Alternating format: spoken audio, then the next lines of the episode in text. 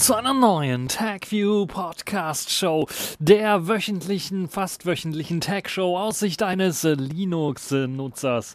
Und diesmal haben wir Smartphone en masse. Wir haben äh, im Programm zunächst einmal DuckDuckGo findet nun auch Routen.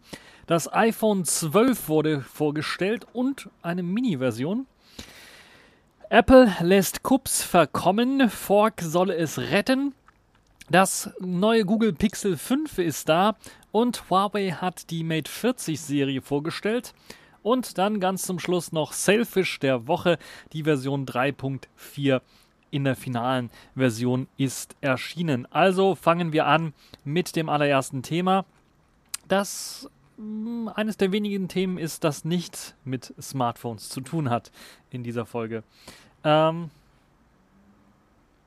und zwar mit DuckDuckGo. DuckDuckGo findet also auch nun Routen. Ihr wisst es vielleicht oder auch gar nicht. DuckDuckGo hat eine äh, Map-Applikation, die man auch findet. Das heißt, es gibt die Möglichkeit, ähnlich wie bei, bei äh, Google Maps, auch hier eine Suche anzustoßen nach Orten. Und DuckDuckGo hat dieses Kartenmaterial von Apple bereitgestellt bekommen, beziehungsweise nutzt die Schnittstelle von Apple dafür. Nun wurde das Ganze erweitert, um die Möglichkeit, auch Strecken zur Navigation auszurechnen. Naja, nicht so ganz, weil die Routenplanung zeigt einem nur wirklich die Route aus, aber es gibt keine Turn-by-Turn-Navigation, die dann durchgeführt werden kann. Das heißt, es wird einfach nur angezeigt, wie oder wo man gehen muss.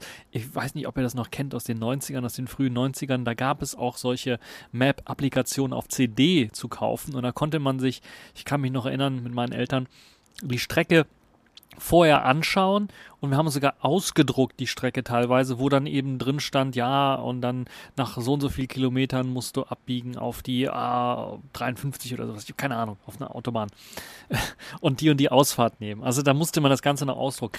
Ungefähr auf diesem Niveau ist das jetzt ja angekommen bei äh, DuckDuckGo äh, und der Routenplanung. Also man kann wirklich eine Route planen. Das geht fürs Auto, das geht aber auch für zu Fuß. Das heißt, wenn ihr zu Fuß irgendwo hiken gehen wollt, könnt ihr das auch machen. Aber wie gesagt, es gibt keine Turn-by-Turn-Navigation. Zumindest steht bisher noch keine ähm, zur Verfügung. Das kann natürlich durchaus in der Zukunft noch kommen. Es werden einem auch nicht nur eine Route angezeigt, sondern mehrere Routen angezeigt und so gibt es dann halt auch die Möglichkeit, äh, das auszuwählen, was man äh, haben möchte oder was einem am sinnvollsten erscheint. Insgesamt ist das Ganze noch etwas rudimentär, würde ich sagen, und auch nicht immer ganz genau. Aber äh, vor allen Dingen, wenn es gerade bei Zielen geht, werden die nicht immer richtig gefunden. Aber ich glaube, das ist schon mal ein guter Schritt in die richtige Richtung. Und es ist schön, dass DuckDuckGo daran arbeitet. Jetzt kommen wir zum großen Apple-Event. Lange, lange hatte man warten müssen auf die neuen iPhone 12s und jetzt sind sie wirklich rausgekommen. Und dort gibt es halt einige äh, Versionen, die rausgekommen sind. Unter anderem äh, ist dort eben auch nicht nur das iPhone 12 rausge äh, oder angekündigt worden. Mittlerweile gibt es das auch zu kaufen, sondern auch eine Mini-Version, die äh, ziemlich klein sein soll mit 5,4 Zoll und die neue normale iPhone 12 Version mit 6,1 Zoll. Äh, alle Versionen, auch die Pro-Version und die Pro Max-Version, kommen mit einem neuen Prozessor daher, dem A14 Bionic-Prozessor, der natürlich auch für mehr Bums sorgen soll. Alle bekommen 5G-Unterstützung. Das heißt,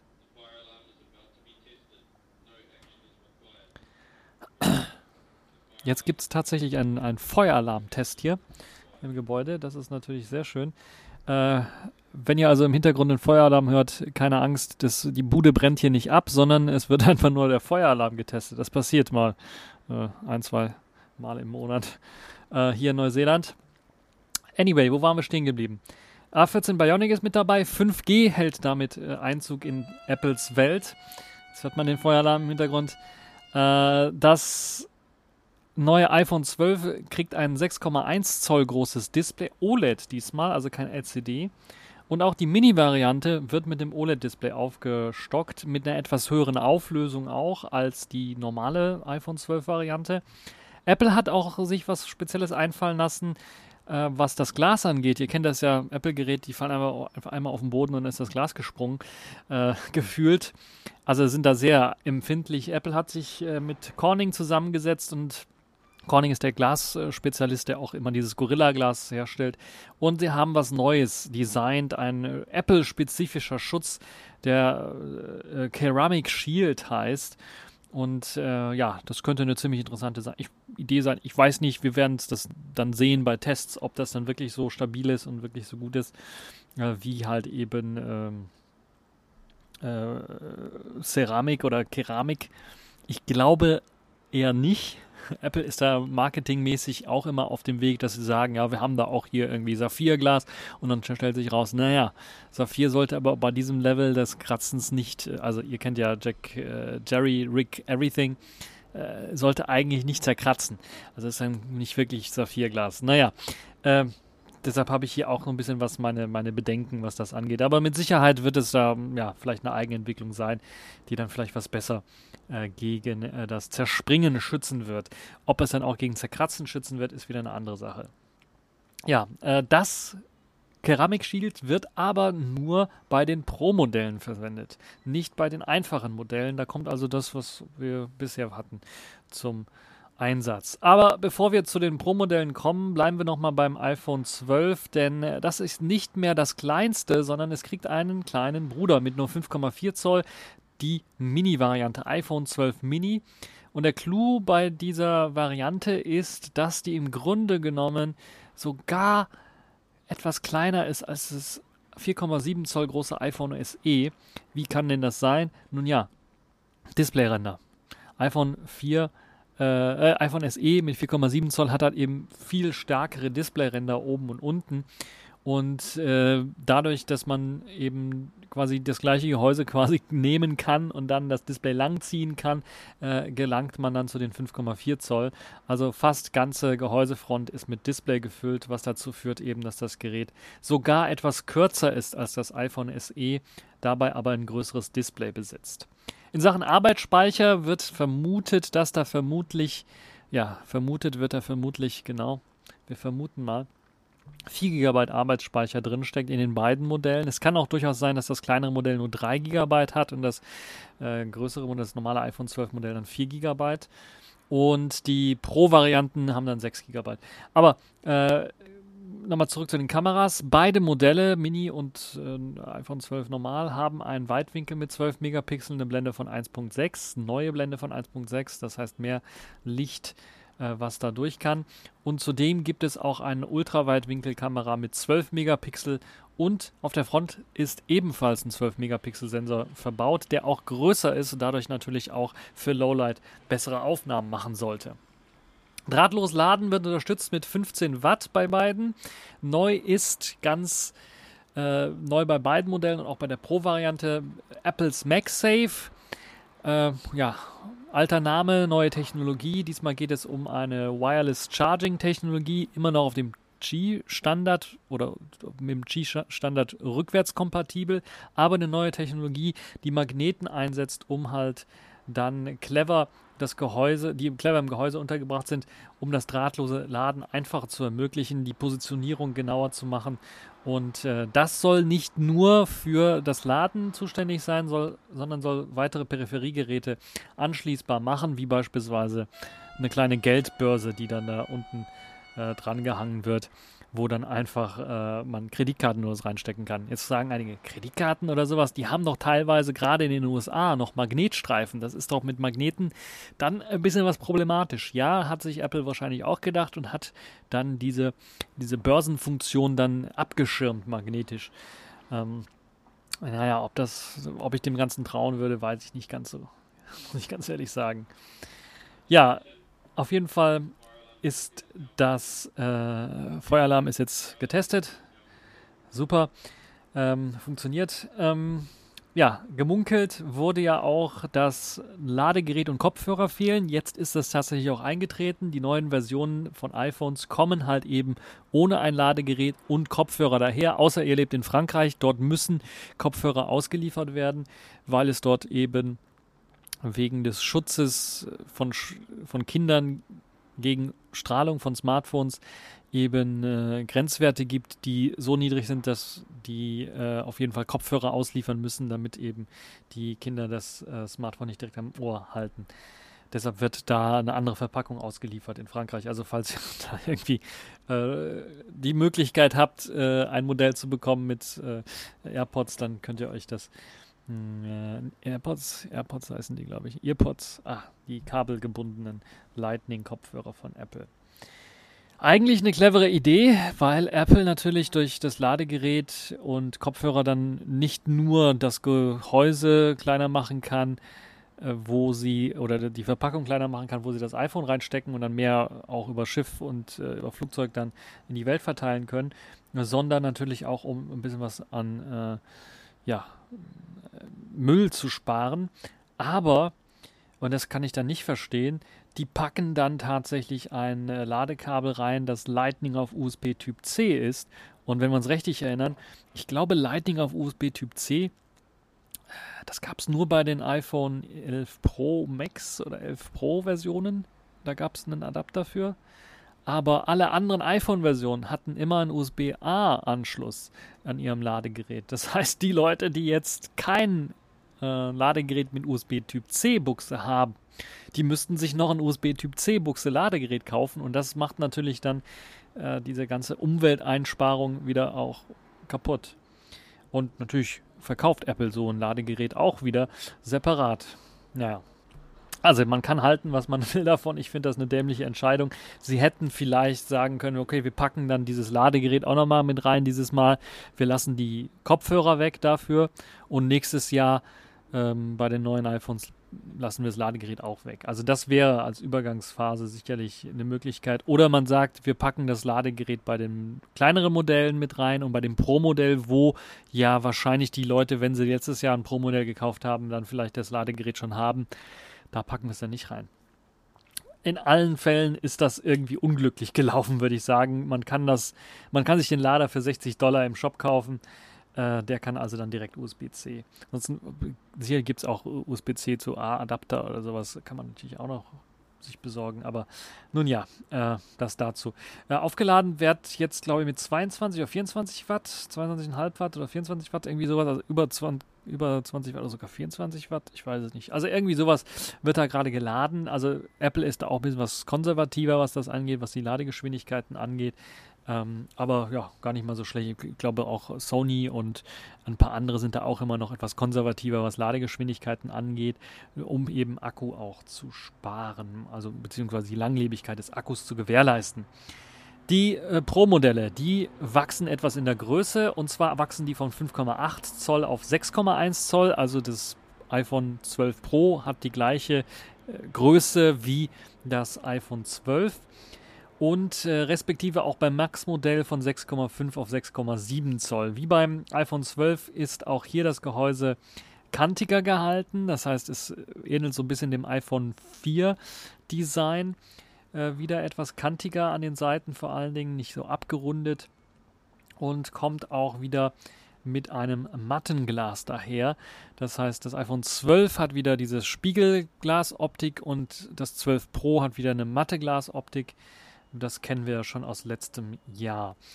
Auch hier gibt es wieder eine neue Farbkombination, ähm, denn es gibt eine neue blaue Version, die hinzugekommen ist und eine rote Version, also die Red Edition.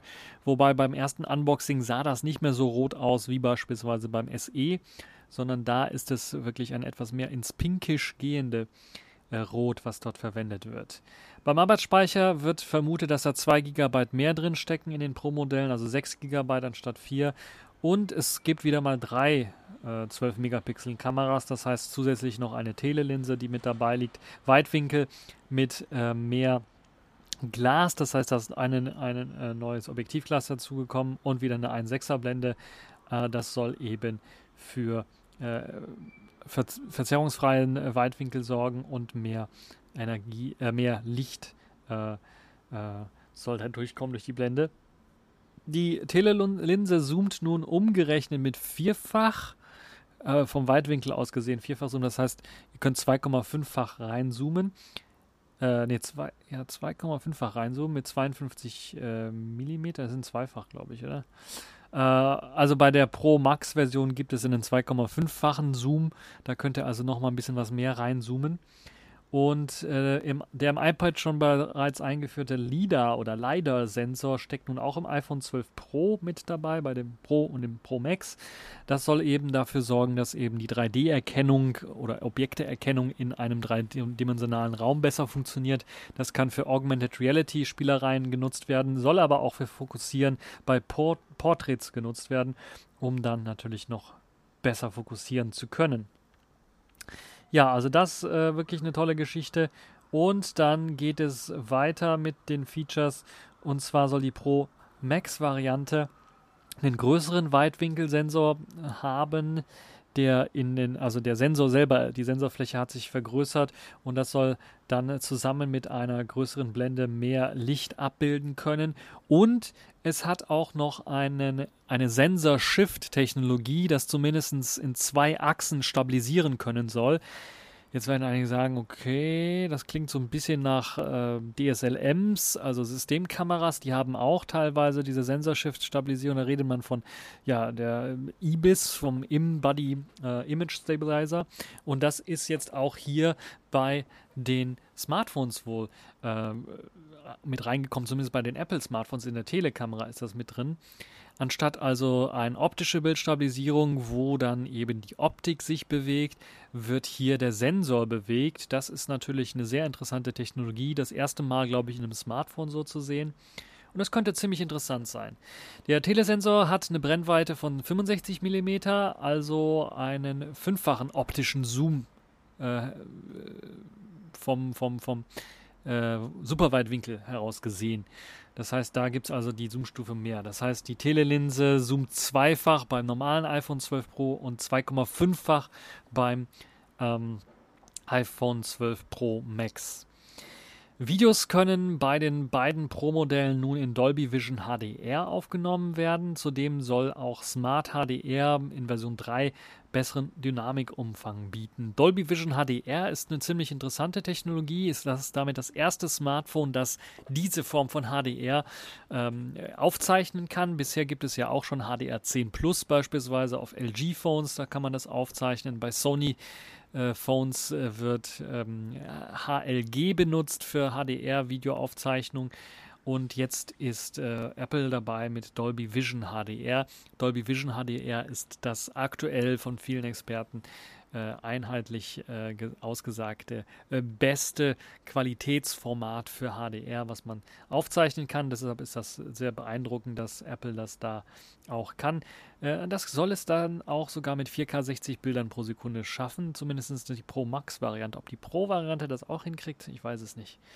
Äh, Videos ähm, haben natürlich dadurch einen besseren Dynamikumfang der ausgenutzt werden kann in speziellen äh, Videoschnittprogrammen. Und dazu muss man eben nicht nur das Video auf den PC übertragen und dann mit irgendeinem Videoprogramm bearbeiten, sondern auch Apple soll eben das direkt auf dem iPhone selber möglich machen. Und das gilt auch für HDR und für den neuen Pro RAW-Modus, den Apple mit eingefügt hat.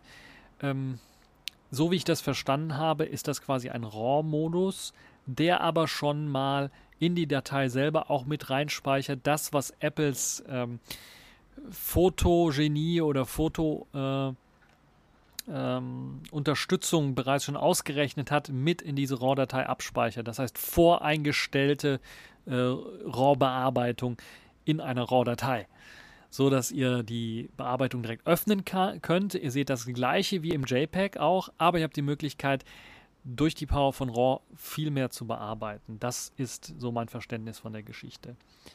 Ja, und natürlich bei der Pro-Variante gibt es auch schon die neuen MagSafe drahtlos Ladefunktionen. Die Preise beginnen beim iPhone 12 Mini bei 780 Euro und kosten 100 Euro mehr beim normalen iPhone 12 und beide mit 64, ab 64 GB internem Speicher. 1120 Euro kostet die Pro-Version und für 100 Euro mehr kriegt man dann auch die Max-Version, 128 GB. Da geht es äh, los beim internen Speicher. So, das also äh, so das, was äh, die iPhones angeht. Das habe ich schon so lange gelabert. Wir bleiben aber bei Apple, kommen zum nächsten Thema. Apple lässt Cups verkommen. So sieht es nämlich aus. Da hat sich nämlich der äh, ja, Unix-Druckerdienst Cups, der wird ja eingesetzt für Linux beispielsweise, für Apple und für ähm, BSDs auch teilweise. Und er wurde ja vor ein paar Jahren von Apple gekauft, samt dem Hauptentwickler. Und nachdem der Hauptentwickler Apple verlassen hat, gab es gerade mal einen Sicherheitspatch und nicht viel mehr, den Apple dazu geleistet hat. Das heißt, Apple lässt das ganze Projekt verkommen so ein wenig. Und das hat vor allen Dingen natürlich auch dem Hauptentwickler, der da ja bei Apple eingestellt wurde und dann jetzt Apple verlassen hat, nicht ganz gefallen. Aber da die rechtlichen, namenrechtlichen äh, Sachen bei, bei Apple liegen, möchte er jetzt einen Fork anfangen. Und äh, ja, weil er so enttäuscht ist, dass Apple damit nichts mehr macht und will nun unter dem Fork äh, Kups weiter verbessern und hat das Ganze unter dem Open Printing Projekt gestellt. Das ist ein Projekt, das bereits schon länger läuft und er will auf jeden Fall den Druckerserver weiterentwickeln, da dieser eben noch benötigt wird. Na klar, Drucker werden immer noch benötigt und ja, da wäre es natürlich schön, dass man da eben neue und bessere Unterstützung mit einbaut. Und es ist ein bisschen schade, dass Apple das Ganze dann verkommen lässt. Ich kann mich noch erinnern, als ich die News rausgehauen habe, wo ich so ein bisschen skeptisch war. Äh, ich war dann halt nur erfreut, okay, der, der Hauptentwickler wird halt von Apple bezahlt, um weiter an Cups zu arbeiten. Aber so lange hat das nicht funktioniert. Ne? Und jetzt sind wir hier ein paar Jahr, Jährchen später und dann ist halt der, der Kollege weggegangen von Apple und Apple macht natürlich gar nichts mehr mit dem ganzen Gedönse. Ist so ein bisschen traurig, muss ich ganz ehrlich sagen. Und ich hoffe, dass dann zumindest jetzt der Fork von Cups dann äh, vielleicht so ein bisschen was Apple auch aufwachen lässt und die dann vielleicht dann an die Sache gehen und sagen, okay, wir akzeptieren Code, wir, wir machen, wir äh, beleben das Projekt wieder. Ähm, ja, ansonsten ist das so eine Art Friedhof geworden und wir können uns dann wahrscheinlich demnächst darauf freuen, auf unseren Linux-Kisten eine Alternative zu Kups installieren zu müssen. Oder vielleicht wird der Name beibehalten. Ich weiß es nicht. Wir werden mal sehen. So, jetzt kommen wir wieder zum Smartphone. Haben lange nicht mehr über Smartphones geredet, ne? Wir kommen zu Googles Pixel 5, das jetzt auch erschienen ist. Ihr merkt so ein bisschen alles so im gleichen Zeitraum, was da erschienen ist. Das Google Pixel 5 ist ein Spitzenklasse-Gerät, das aber mit einem Einstiegsspitzenklasse- oder High-End-Mittelklasse-Prozessor daherkommt, nämlich dem Snapdragon 765G, also der gleiche Prozessor, der bereits schon im 400 Euro teuren äh, OnePlus Nord steckt. Für diejenigen, die es nicht wissen, ich habe das OnePlus Nord getestet und ein Review dazu gemacht, ausführlich, auch mit Kamera und allem drum und dran. Könnt ihr auf meinem YouTube-Kanal finden. Äh, einfach mal draufklicken, Daumen geben und ähm, abonnieren. Äh, das Pixel 5 basiert eben auf dem gleichen Prozessor, kommt aber relativ kompakt daher mit gerade mal 6 Zoll OLED-Display, relativ helles OLED-Display mit 687 Nits und hat eine Punch-Hole auf der Front, das heißt ein kleines Loch oben links in der Mitte. Das ist natürlich sehr außergewöhnlich für Google, weil sie haben ja quasi ein Mainstream-Smartphone geschafft, das, äh, geschaffen, was auch noch so aussieht. Das also nicht so die Eigenwilligkeit eines äh, Pixel 4 hat, wo eben oben eine ganze breite Notch ist äh, mit allen möglichen Sensoren und Kram. Also auch die erste Abkehr von einem Spitzenklassenprozessor bei äh, Googles Spitzenklassen-Hardware-Pixel. Denn äh, klar, die 3A und 4A-Reihe, die haben immer schon auf Mittelklasse gesetzt, aber die Spitzenklasse von Google bisher noch nicht. Dann, was gibt es sonst noch so? Es gibt keine Face Detection mehr. Das heißt, diese ganzen Sensoren, die man an der Front beim Pixel 4 noch hatte, sind verschwunden. Macht jetzt in dieser Corona-Zeit, wo viele mit Maske rumlaufen, auch nicht allzu viel Sinn. Deshalb gibt es jetzt wieder auf der Rückseite einen Fingerabdruckscanner, den man benutzen kann.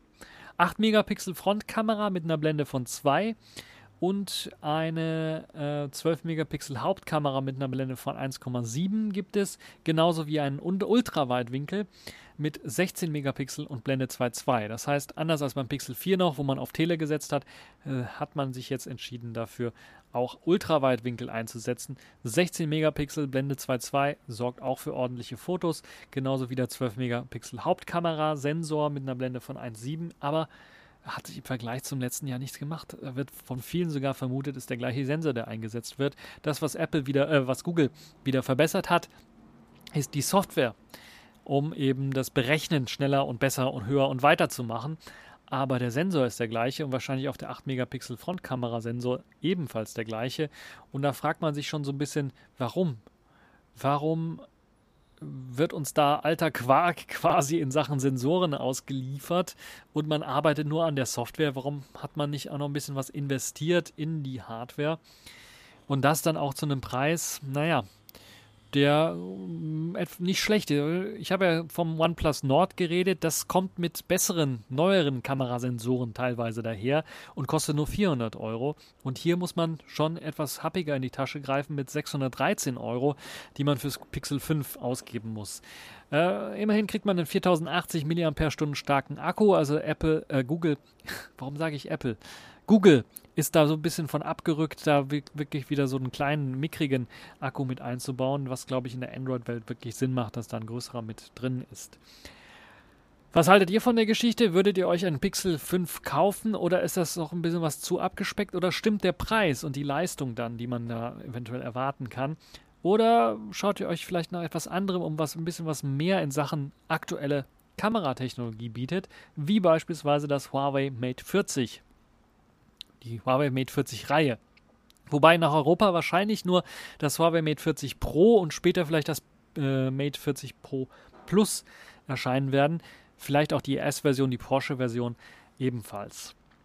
Was ist neu an der neuen Huawei Mate-Serie? Äh, Nun ja, die kommen mit dem Kirin 9000 Prozessor daher und dem 9000e Prozessor. Ihr wisst so ein bisschen, Huawei hat da Probleme gehabt mit den Prozessoren, aber scheinbar haben sie genug gehabt, um eben diese Prozessoren einzusetzen in den aktuellen Huawei-Smartphones und sie gehen davon aus, dass die auch verkaufen können.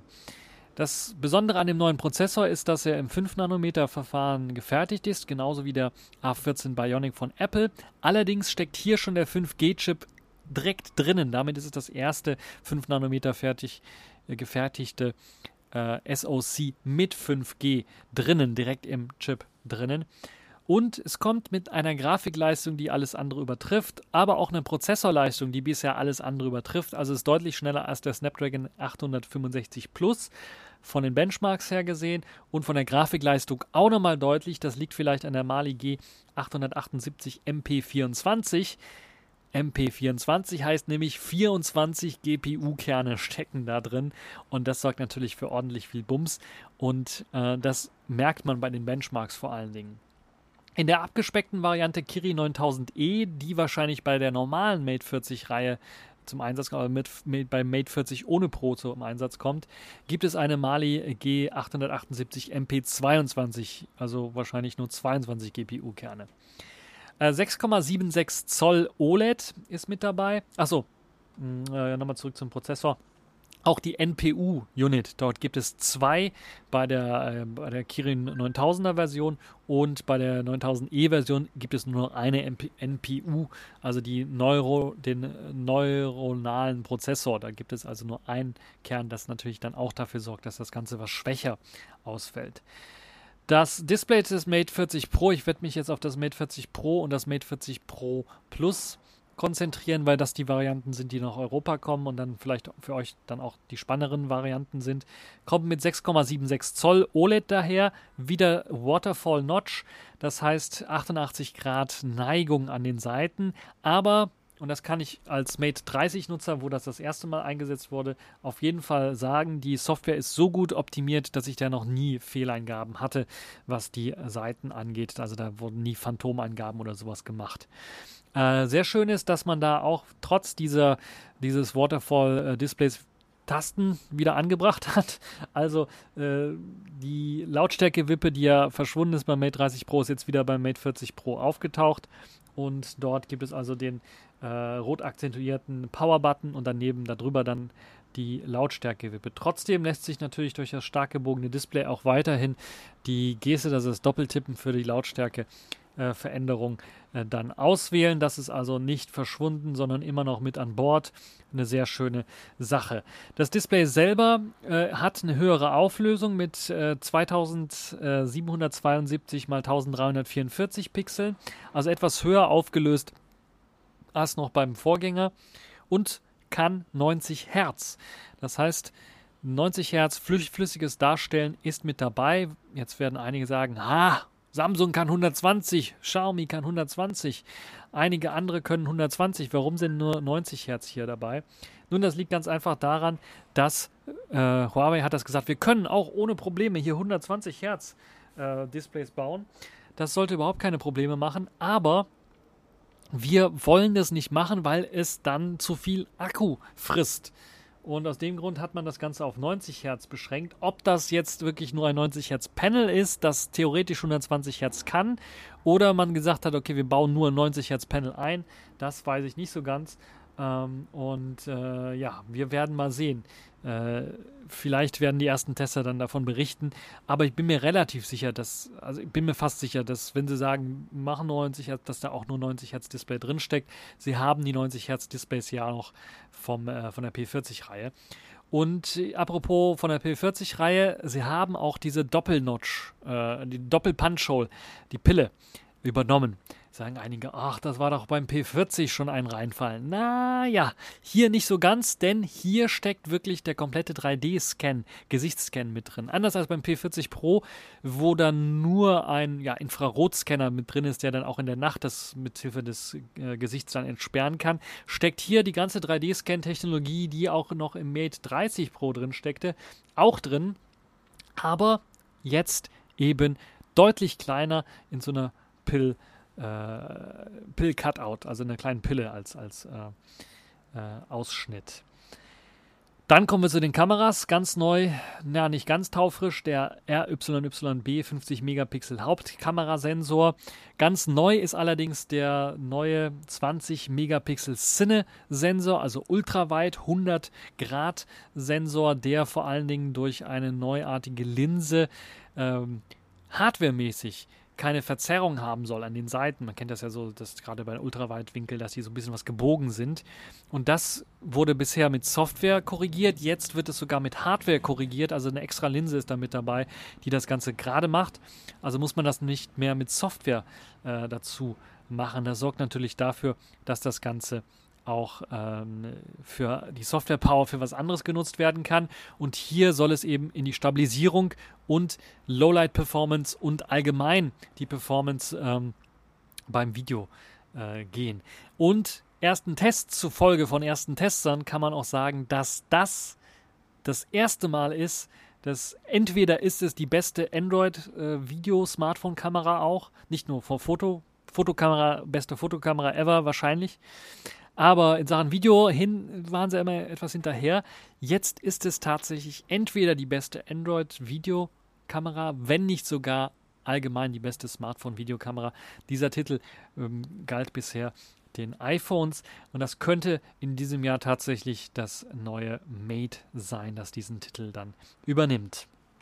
Ja, äh, dann, was gibt es ansonsten noch? Eine 12 Megapixel Fünffach-Tele ist mit dabei. Ihr kennt das ja. Äh, der kann dann eben hybrid gezoomt siebenfach schaffen.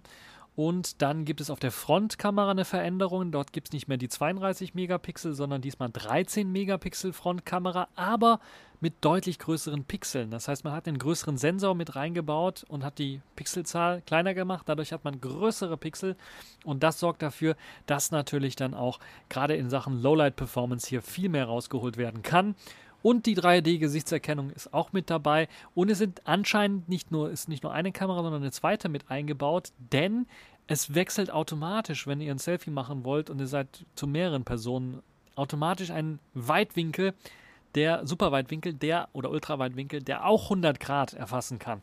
Das ist also das Tolle. Ich weiß jetzt nicht, ob es äh, vielleicht ein Sensor ist, in dem dann normalerweise reingekroppt wird für normales Selfie und der kann, hat aber 100 Grad. Das kann durchaus sein. Aber auf jeden Fall eine, auf der Präsentation sah das sehr beeindruckend aus. Also eben auch ultraweit Selfies und gerade auch für, für Videovlogging oder sowas. Wenn da jetzt noch äh, Autofokus hat, dieses, diese Selfie-Cam, dann ist das eigentlich im Grunde eine perfekte Vlogging-Kamera. Ähm, 8 GB Arbeitsspeicher und 256 GB interner Speicher sind für die europäischen Modelle angedacht. Die europäischen Modelle bei dem äh, Pro wird es in weiß und schwarz geben ähm, nicht weiß, sondern äh, Silber und Schwarz geben äh, und die Pro Plus Variante in Schwarz und Weiß geben. Die kommen dann mit dem Keramikrücken daher.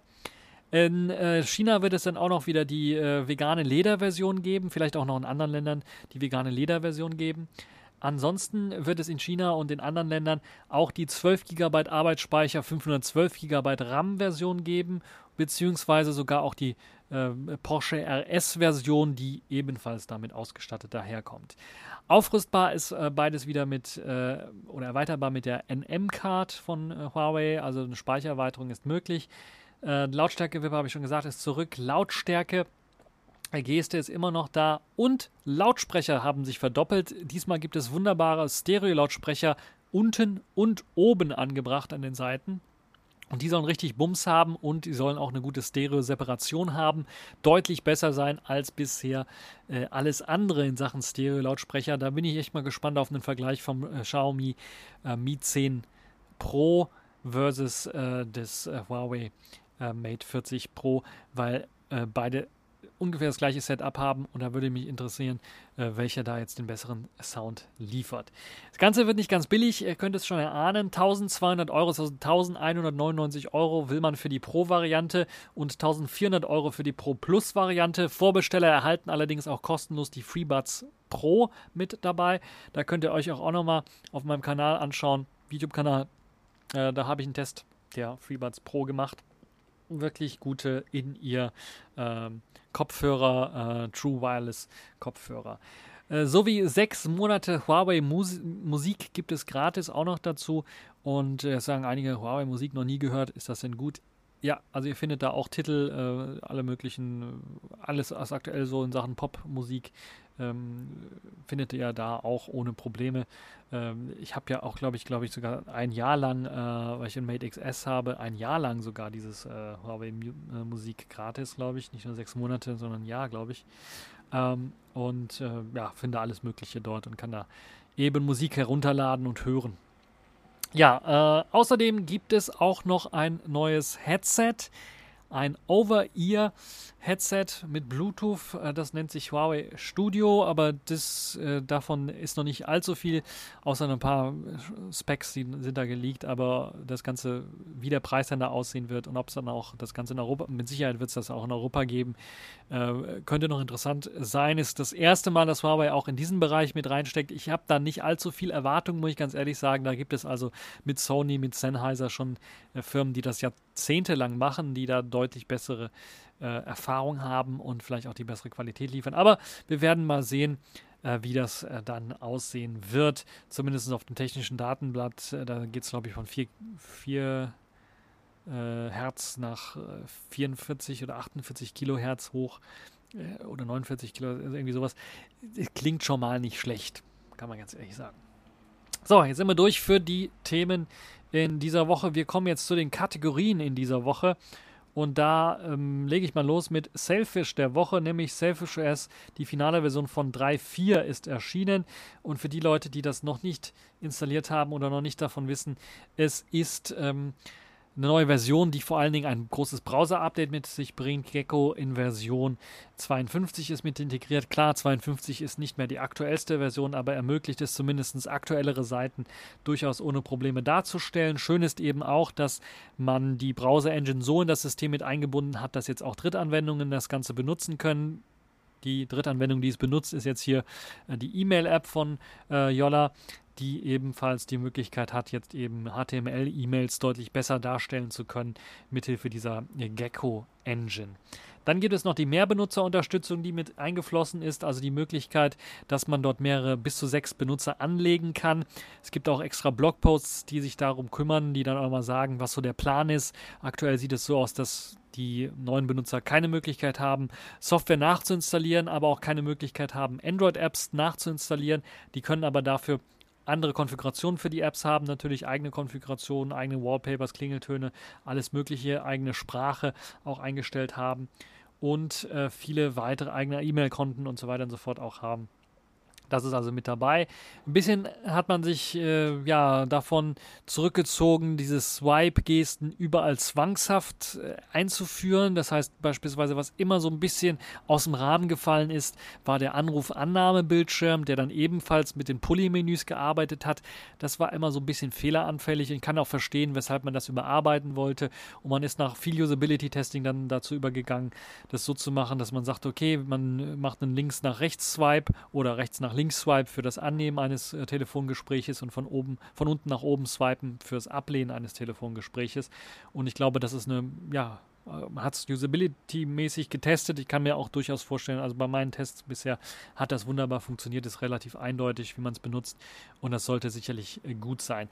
Auch ein bisschen beim E-Mail-Programm ist man davon weggegangen, Pulley-Menüs zu benutzen. Das hat vor allen Dingen natürlich damit zu tun, dass man technische Schwierigkeiten hatte, die Textmarkierung, die ja dank der neuen Gecko Engine möglich ist im E-Mail-Programm, mit Pulley-Menüs äh, irgendwie zusammenzubringen. Also das, das, gerät in Konflikt. Und das andere ist, es macht auch keinen Sinn, ein Pulley-Menü zu haben, wenn ich die E-Mail ganz runtergescrollt habe bei längeren E-Mails.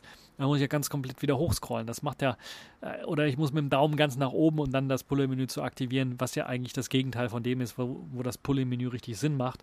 Äh, aus dem Grund hat man da jetzt eine Toolbar eingefügt, um die meisten Funktionen, Antworten, allen Antworten, Löschen und Weiterleiten mit einzufügen. Ähm, das wird mit Sicherheit auch in weiteren Programmen noch äh, Einzug erhalten. Jolla macht da sehr viel Usability-Testing mit und die machen, also die werden da, wo es Sinn macht, Änderungen zu machen, werden sie es ändern. Das sorgt natürlich hier und da dafür, dass viele Leute schreien, ah, das sieht jetzt alles inkonsistent aus und hier mal funktioniert so, da funktioniert so.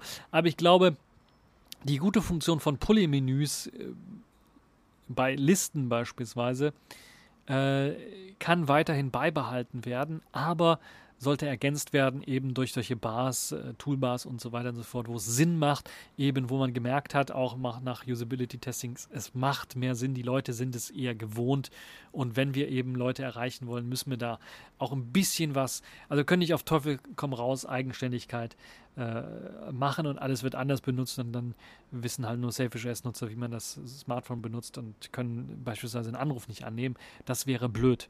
Ja, äh, ihr könnt mir natürlich dazu schreiben im Kommentarbereich, was ihr von der ganzen Geschichte haltet. Ob ihr sagt, die Jolla ist auf dem falschen Weg und wir wollen Selfish S nur mit Swipe-Gesten haben und die alte Version war besser oder nicht äh, könnt ihr mir natürlich reinschreiben. Ihr habt auch die Möglichkeit, ich habe äh, verlinkt den Heise-Artikel, das hat einen Grund, weil äh, ich den geschrieben habe, den Heise-Artikel. Das heißt, ihr habt dort auch die Möglichkeit, in den Kommentarbereich zu gehen. Da sind 17 Kommentare aktuell, was ich hier sehe. Die, der kann noch ein bisschen was mehr vertragen. Also falls ihr da Fragen habt äh, oder eure Meinung äh, kundtun wollt, könnt ihr das dann auch machen. Äh, das ist natürlich auch immer wieder schön. so, das war es jetzt auch schon für diese TechView Podcast äh, Show. Ich hoffe, es hat euch gefallen. Ihr habt Spaß dran. Ihr merkt, es ist so ein bisschen wieder 40 Minuten lang geworden, weil sehr, sehr viele Themen vorgestellt worden sind. Ich hätte auch in dieser Woche ein paar andere Themen. Lenovo beispielsweise kann keine Laptops mehr in Deutschland verkaufen, weil Nokia irgendwie Patentstreit hat. Hm. Viele weitere Themen schwirren darum. Schaut auch mal auf Heise, auf Golem, auf Computerbase und wie sie alle heißen, auch nochmal vorbei, um da auf dem neuesten Stand zu sein. Äh, ich hoffe, ich habe euch jetzt, was das interessante Neue in dieser Woche angeht, auf den neuesten Stand gebracht. Das war's für diese TechView Podcast Show und bis zur nächsten Show.